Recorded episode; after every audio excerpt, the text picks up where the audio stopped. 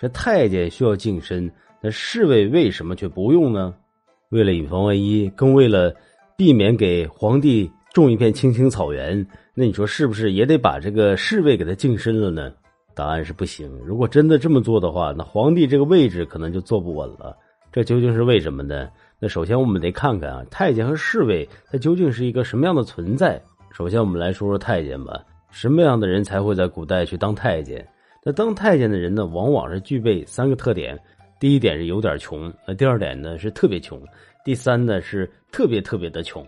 这里并没有夸大其词，也没有用夸张的描述手法。那不妨呢想象一下，一个人究竟怎么样的走投无路才会选择去当太监？他需要面对多大的心理压力和负担？好好的一个男人不做了，非得到皇宫里面一副人不人鬼不鬼的样子。那我们就以这个明朝的大太监魏忠贤为例吧。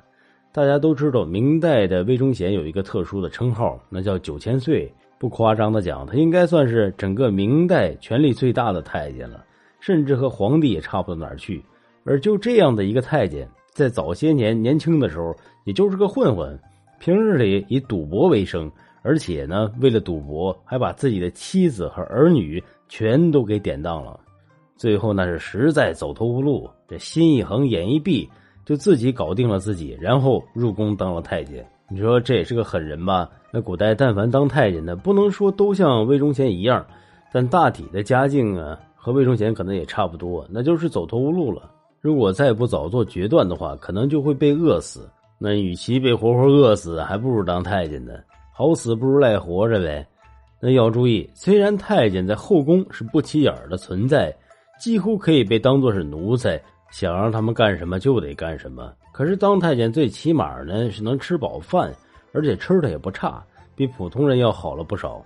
更重要的是，当太监还是可以领工资的，这部分银子自己存一部分，给老家可以寄回去一部分，还剩下一部分钱呢，可能在宫里面某一个领头的太监手里头。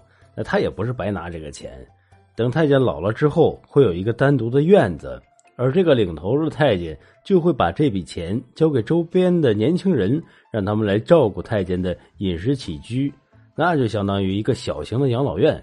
简而言之，一句话，那就是基本上没什么出路了，才会选择去当太监。那除此之外，还有一种特殊的情况，那就是有一部分达官显赫或者是一部分商人。为了能够和宫里面搞好关系，就忍痛割爱，把自己的某个孩子变成了太监。好，说完了太监呢，我们再来说说侍卫。古代什么人能够当侍卫？还是之前那句话，普通人他也是当不了侍卫的。随便在大街上拉一个小伙就能让他当侍卫吗？那显然不可能啊！就算是这种人想当侍卫，也得看他有没有本事和有没有耐心。那更重要的是，皇帝他放不放心。这古代的侍卫呢，他也是分很多种。真正处于核心圈里面的那一部分人，他叫做带刀侍卫。什么意思？那就是手里拿着武器，站在皇帝的身边。这一部分人如果是来历不明，那可能趁着皇帝睡觉的时候，一刀就给他咔嚓了。所以正因为如此，古代侍卫的门槛变得是极高，而且对于侍卫的遴选要求也变得是极多。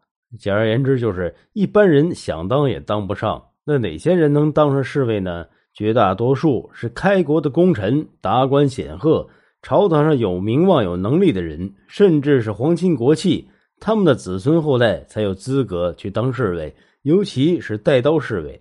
这部分侍卫呢，那是要求有绝对的忠心，而且这些侍卫的整个家族是都在皇帝的掌控范围之内，而这些大家族为了自身的利益。也为了孩子的发展前途，就会不间断的给孩子灌输效忠皇帝、效忠朝廷的理念。这久而久之呢，这一部分侍卫就慢慢的成了武艺高强，而且对皇帝绝对忠心的人。也正因为如此，皇帝用他们才放心。